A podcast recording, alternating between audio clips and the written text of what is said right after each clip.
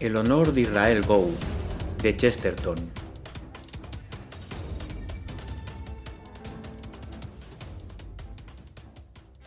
Caía la tarde, una tempestuosa tarde color aceituna y plata, cuando el padre Brown, envuelto en una manta escocesa, llegó al final de cierto valle escocés y pudo contemplar el singular castillo de Glengyle. El castillo cerraba el paso de un barranco o cañada y parecía el límite del mundo.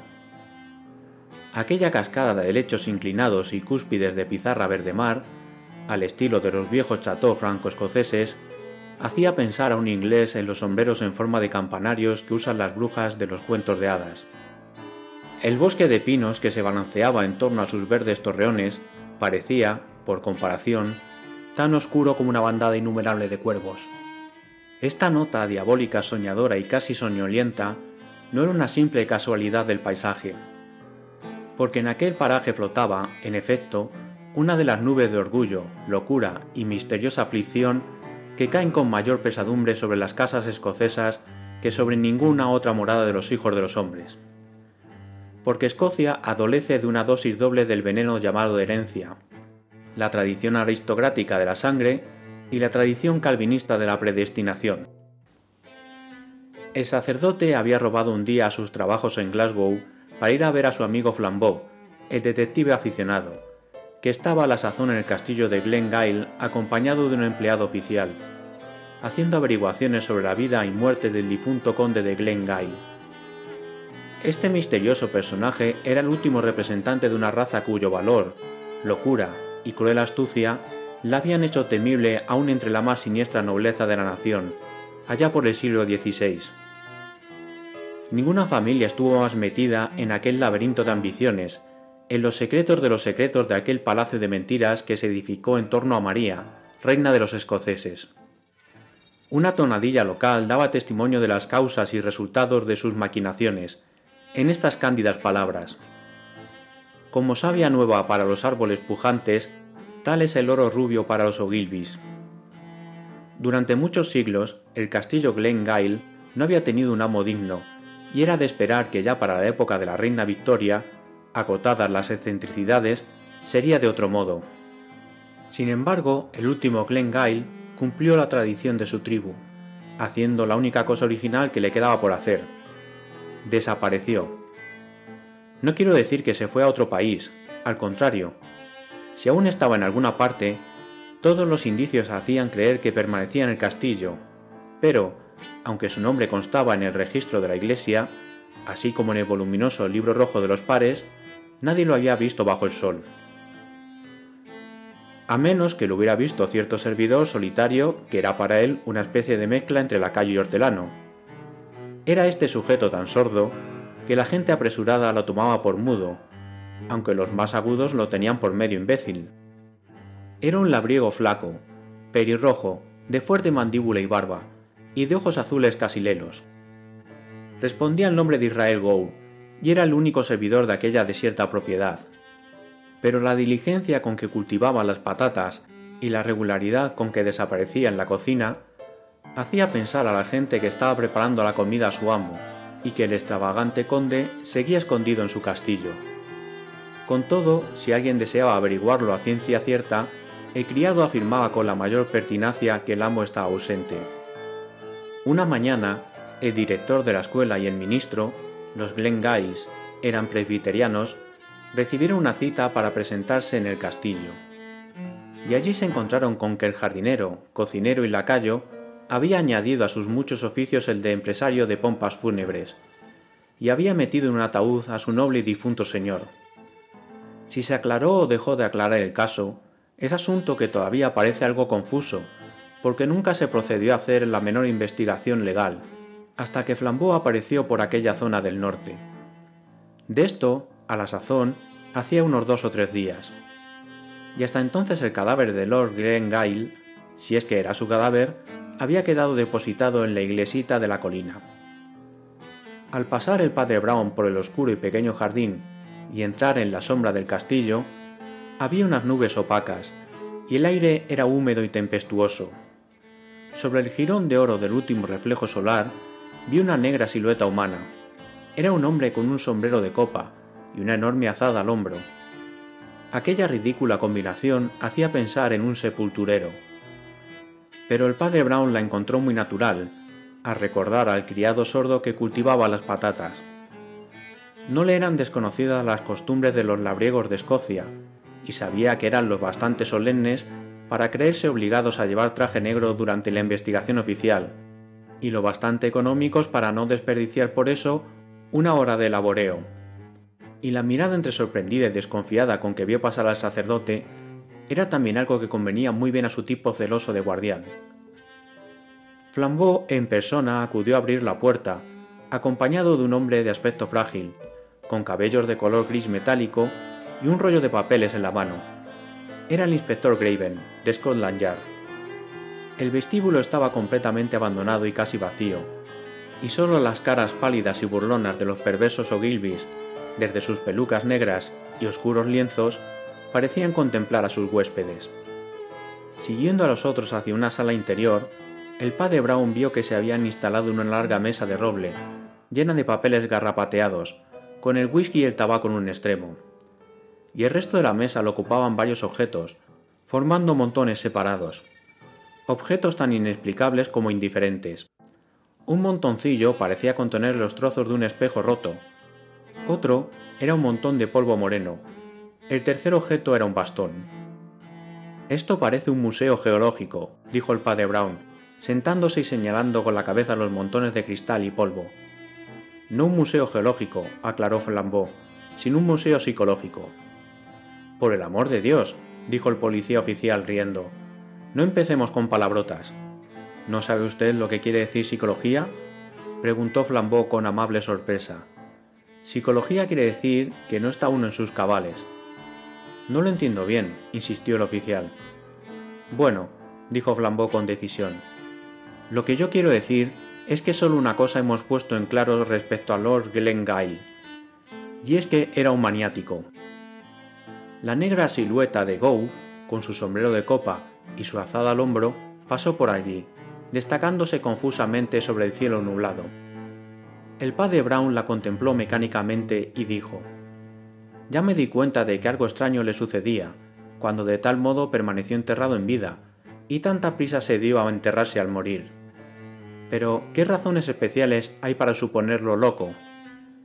Pues mire usted, contestó Flambeau. Verá usted la lista de objetos que el señor Graven ha encontrado en la casa. Habrá que encender una vela, dijo Graven. Va a caer una tormenta, y ya está demasiado oscuro para leer. ¿Ha encontrado usted alguna vela entre sus muchas curiosidades? preguntó Brown sonriendo.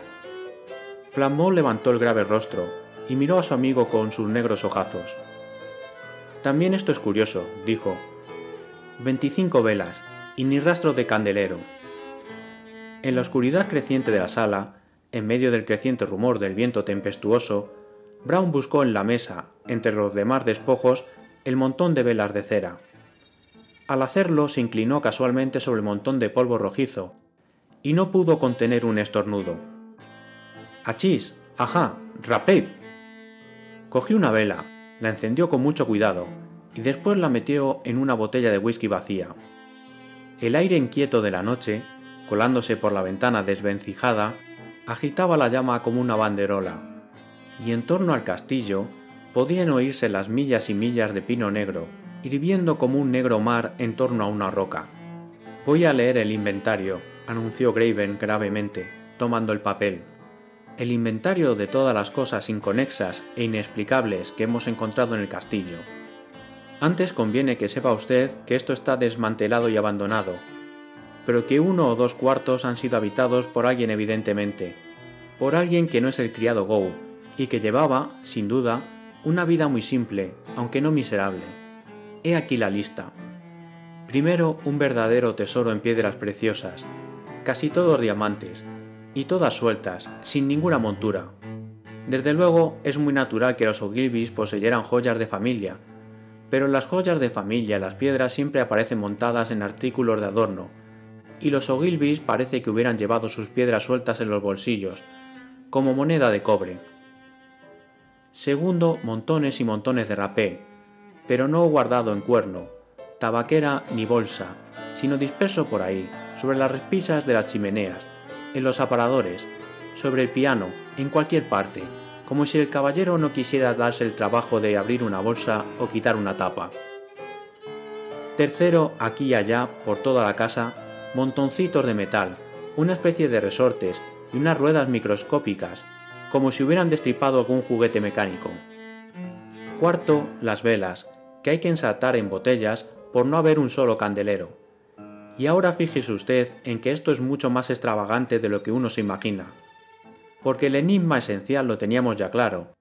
A primera vista, hemos comprendido que algo extraño había pasado con el difunto conde. Hemos venido para investigar si realmente vivió aquí, si realmente murió aquí, si este espantajo pelirrojo que lo inhumó tuvo algo que ver con su muerte. Ahora bien, supóngase usted lo peor. Imagine usted la explicación más extraña y melodramática.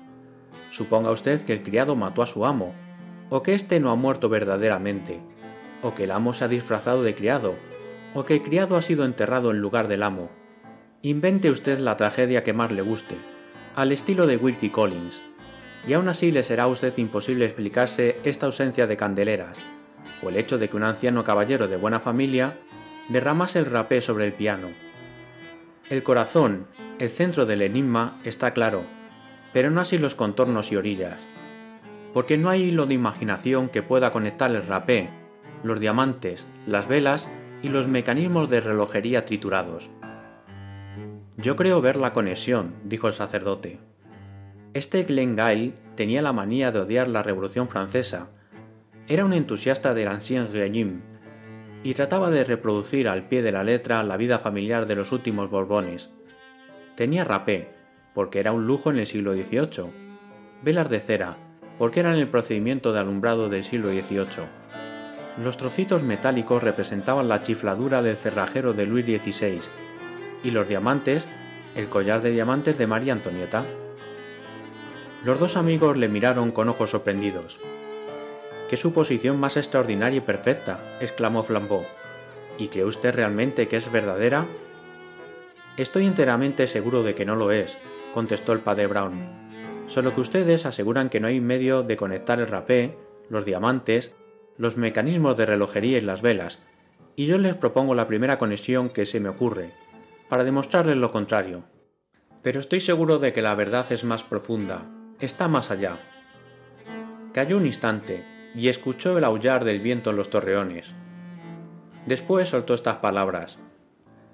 El difunto conde de Glengyle era un ladrón, Vivió una segunda vida oscura. Era un condenado violador de cerraduras y puertas. No tenía ningún candelero, porque estas velas solo las usaba, cortándolas en cabos, en la linterna que llevaba consigo. El rapel usaba como han usado de la pimienta algunos feroces criminales franceses, para arrojarlo a los ojos de sus perseguidores. Pero la prueba más concluyente es la curiosa coincidencia de los diamantes y las ruedecitas de acero Supongo que ustedes también lo verán claro. Solo con los diamantes o con las ruedecitas de acero se pueden cortar los cristales. La rama rota de un pino azotó pesadamente sobre la vidriera que tenían a la espalda, como parodiando al ladrón nocturno, pero ninguno volvió la cara. Los policías estaban pendientes del padre Brown. Diamantes y ruedecitas de acero, rumió Graven. Y solo en eso se funda usted para considerar verdadera su explicación, yo no la juzgo verdadera, replicó el sacerdote plácidamente. Pero ustedes aseguraban que era imposible establecer la menor relación entre estos cuatro objetos. La verdad tiene que ser mucho más prosaica. Glengyle había descubierto, o así creía, un tesoro de piedras preciosas en sus propiedades. Alguien se había burlado de él, trayéndole esos diamantes y asegurándole que habían sido tallados en las cavernas del castillo. Las ruedecitas de acero eran algo concerniente a la talla de los diamantes. La talla tenía que hacerse muy en pequeño y modestamente, con ayuda de unos cuantos pastores o gente ruda de estos valles. El rapé es el mayor lujo de los pastores escoceses, lo único con que se los puede sobornar. Esta gente no usaba candeleros, porque no los necesitaba. Cuando iban a explorar los sótanos, llevaban las velas en la mano. ¿Y eso es todo? preguntó Flambeau tras la larga pausa. ¿Al fin ha llegado usted a la verdad? Oh no, dijo el padre Brown. El viento mugió en los confines del pinar como un murmullo de burla, y el padre Brown, con cara impasible, continuó. Yo solo he lanzado una suposición porque ustedes afirmaban que no había medio de relacionar el tabaco, los pequeños mecanismos, las velas y las piedrecillas brillantes. Fácil es construir diez falsas filosofías sobre los datos del universo, o diez falsas teorías sobre los datos del castillo de Glengyle. Pero lo que necesitamos es la explicación verdadera del misterio del castillo y del universo. Vamos a ver, ¿no hay más documentos? Graven rió de buena gana, y Flambeau, sonriendo, se levantó y recorriendo la longitud de la mesa fue señalando. Documentos número 567 y todos más variados que instructivos, seguramente.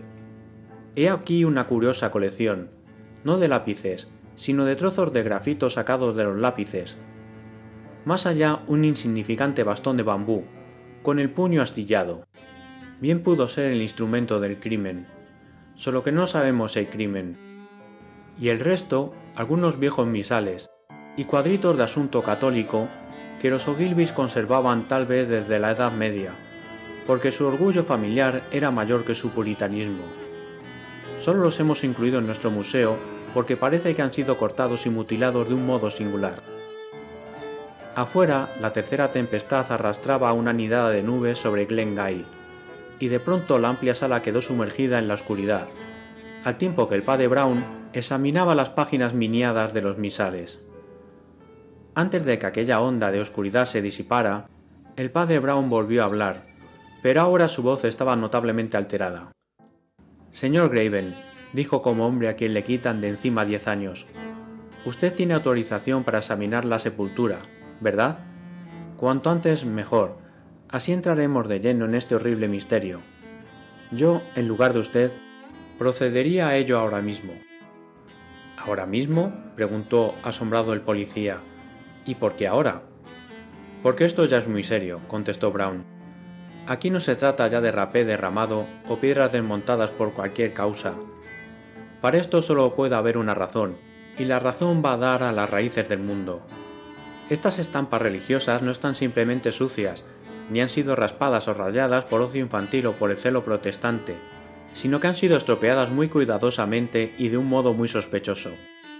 Donde quiera que aparecía en las antiguas miniaturas el gran nombre ornamental de Dios, ha sido raspado laboriosamente.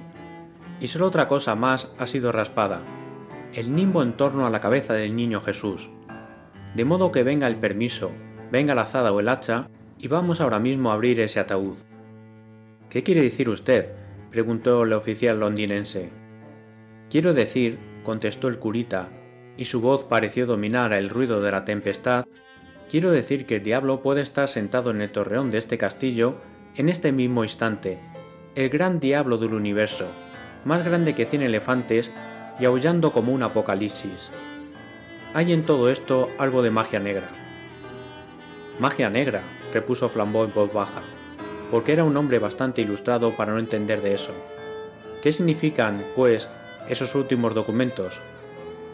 Algo horrible, me parece, dijo el padre Brown con impaciencia. ¿Cómo de saberlo a ciencia cierta? ¿Cómo voy a adivinar todo lo que hay en este laberinto? Tal vez el rapé y el bambú sean instrumentos de tortura. Tal vez la cera y las limaduras de acero representen aquí la manía de un loco. Tal vez con el grafito de los lápices se haga una bebida enloquecedora. Solo hay un medio para irrumpir de una vez en el seno de estos enigmas, y es ir al cementerio de la colina. Sus compañeros apenas se dieron cuenta de que le habían obedecido y seguido, cuando, en el jardín, un golpe de viento les azotó la cara. El caso es que le habían obedecido de un modo automático, porque Graven se encontró con un hacha en la mano y la autorización para abrir la tumba en el bolsillo. Flambeau llevaba la azada del jardinero, y el mismo padre Brown llevaba el librito dorado de donde había desaparecido el nombre de Dios. El camino que, sobre la colina, conducía al cementerio de la parroquia era tortuoso, pero breve, aunque con la furia del viento resultaba largo y difícil hasta donde la vista alcanzaba, y cada vez más lejos conforme subía la colina, se extendía el mar inacabable de pinos, doblados por el viento, y todo aquel orbe parecía tan vano como inmenso, tan vano como si el viento silbara sobre un planeta deshabitado e inútil. Y en aquel infinito de bosques azulados y cenicientos cantaba, estridente, el antiguo dolor que brota del corazón de las cosas paganas. Parecía que en las voces íntimas de aquel follaje impenetrable gritaran los perdidos y errabundos dioses paganos, extraviados por aquella selva, e incapaces de hallar otra vez la senda de los cielos. Ya ven ustedes, dijo el padre Brown en voz baja, pero no sofocada. El pueblo escocés, antes de que existiera Escocia, era lo más curioso del mundo. Todavía lo es, por lo demás. Pero en tiempos prehistóricos, yo creo que adoraban a los demonios. Y por eso, añadió con buen humor, por eso después cayeron en la teología puritana. Pero, amigo mío, dijo Flambeau enfadado, ¿qué significa todo ese rapé? Pues, amigo mío, replicó Brown con igual seriedad y siguiendo el tema, una de las cosas de toda religión verdadera es el materialismo. Ahora bien, la adoración de los demonios es una religión verdadera. Habían llegado al calvero de la colina, uno de los pocos sitios que dejaba libre el rumoroso pinar. Una pequeña cerca de palos y alambres vibraba con el viento, indicando el límite del cementerio. El inspector Graven llegó al sitio de la sepultura, y flambó hincó la azada y se apoyó en ella para hacer saltar la losa. Ambos se sentían sacudidos por la tempestad como los palos y los alambres de la cerca. Crecían junto a la tumba unos cardos enormes, ya mustios, grises y plateados. Una o dos veces el viento arrancó unos cardos, lanzándolos como flechas frente a Graven, que se echaba atrás asustado. Flambeau arrancaba la hierba y abría la tierra húmeda. De pronto se detuvo, apoyándose en la azada como en un báculo. Adelante, dijo cortésmente el sacerdote. Estamos camino de la verdad. ¿Qué teme usted? Temo la verdad, dijo Flambeau. El detective londinense empezó a hablar ruidosamente, tratando de parecer muy animado. ¿Por qué diablos escondería tanto este hombre? ¿Sería repugnante tal vez? ¿Sería leproso? O algo peor, contestó Flambeau. ¿Qué, por ejemplo? continuó el otro. ¿Qué peor que ser un leproso? No sé, dijo Flambeau. Siguió cavando en silencio, y después de algunos minutos, dijo con voz sorprendida. Me temo que fuera deforme. Como aquel trozo de papel que usted recordará, dijo tranquilamente el padre Brown, y, con todo, logramos triunfar sobre aquel papel. Flambeau siguió cavando con obstinación. Entretanto, la tempestad había arrastrado poco a poco las nubes prendidas como humareda a los picos de las montañas, y comenzaban a revelarse los nebulosos campos de estrellas. Al fin, Flambeau descubrió un ataúd de roble y lo levantó un poco sobre los bordes de la fosa. Graven se adelantó con el hacha. El viento le arrojó un cardo al rostro y le hizo retroceder. Después dio un paso decidido, y con una energía igual a la de Flambeau, rajó y abrió la caja hasta quitar del todo la tapa. Y todo aquello apareció a la luz difusa de las estrellas. Huesos, dijo Graven, y luego añadió como sorprendido, y son de hombre. Y Flambeau con voz desigual, ¿y no tienen nada de extraordinario? Parece que no, contestó el oficial con voz ronca inclinándose sobre el esqueleto apenas visible. Pero espere un poco. Sobre la enorme cara de Flambeau pasó como una ola pesada.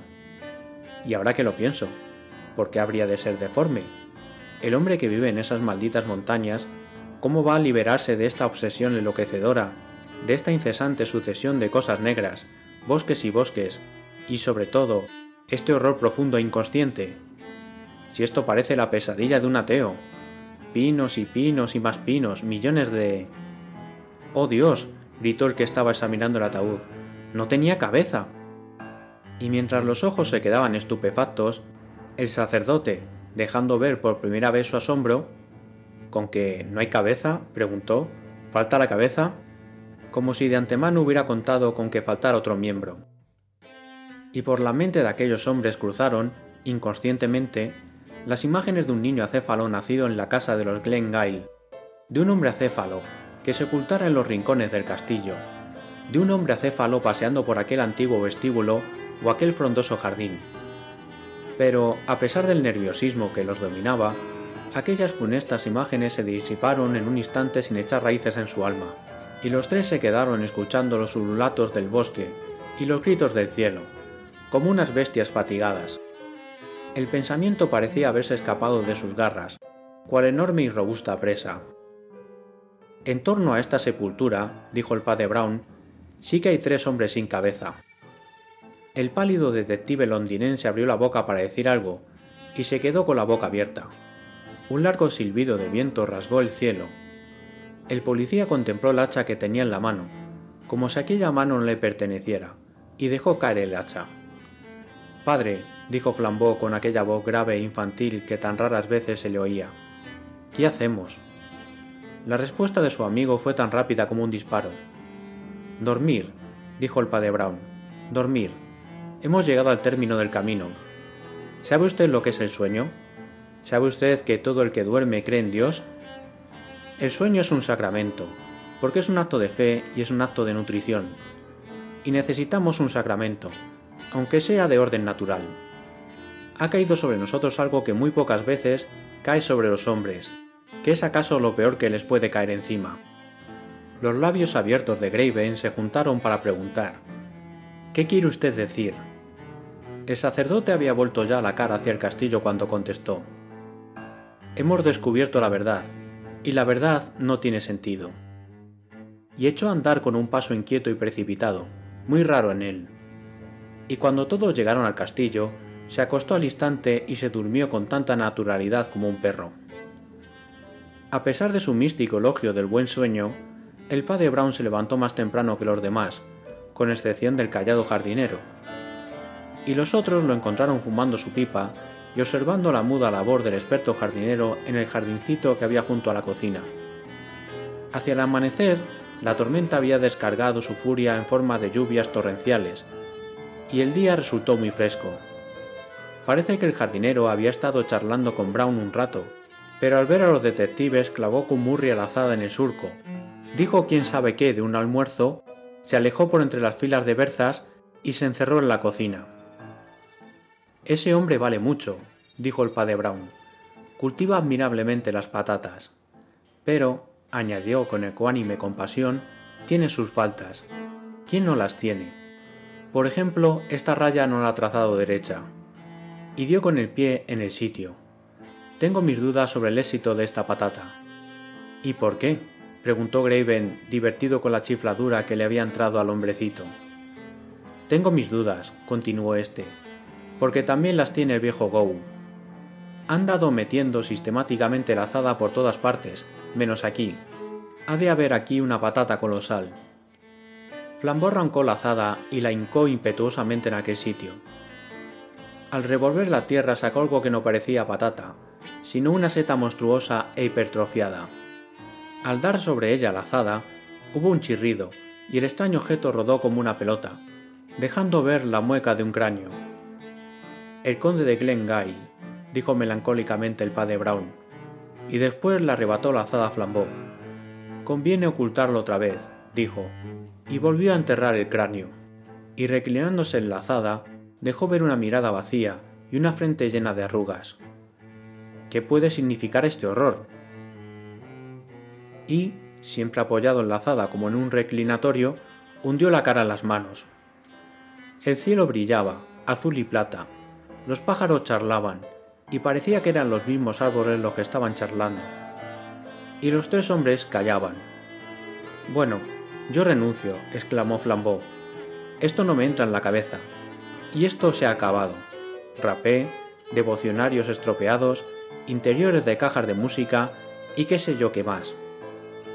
Pero Brown, descubriéndose la cara y arrojando la azada con impaciencia, le interrumpió. Calle, calle. Todo esto está más claro que el agua. Esta mañana, al abrir los ojos, entendí todo eso del rapé y las rodajas de acero. Y después me he puesto a probar un poco al viejo Go, que no es tan sordo ni tan estúpido como aparenta. No hay nada de malo en estos objetos encontrados. También me había yo equivocado en lo de los misales estropeados. No hay ningún mal en ello. Pero esto último me inquieta. Profanar sepulcros y robar las cabezas de los muertos puede no ser malo. ¿No estará en ello la magia negra? Y esto no tiene nada que ver con el sencillísimo hecho del rapé y la colección de velas. Y se puso a pasear, fumando filosóficamente. Amigo mío, dijo Flambeau con gesto de buen humor, Tenga usted cuidado conmigo. Recuerde usted que yo soy en otro tiempo un bribón. La inmensa ventaja de este estado consiste en que yo mismo forzaba la intriga y la desarrollaba al instante.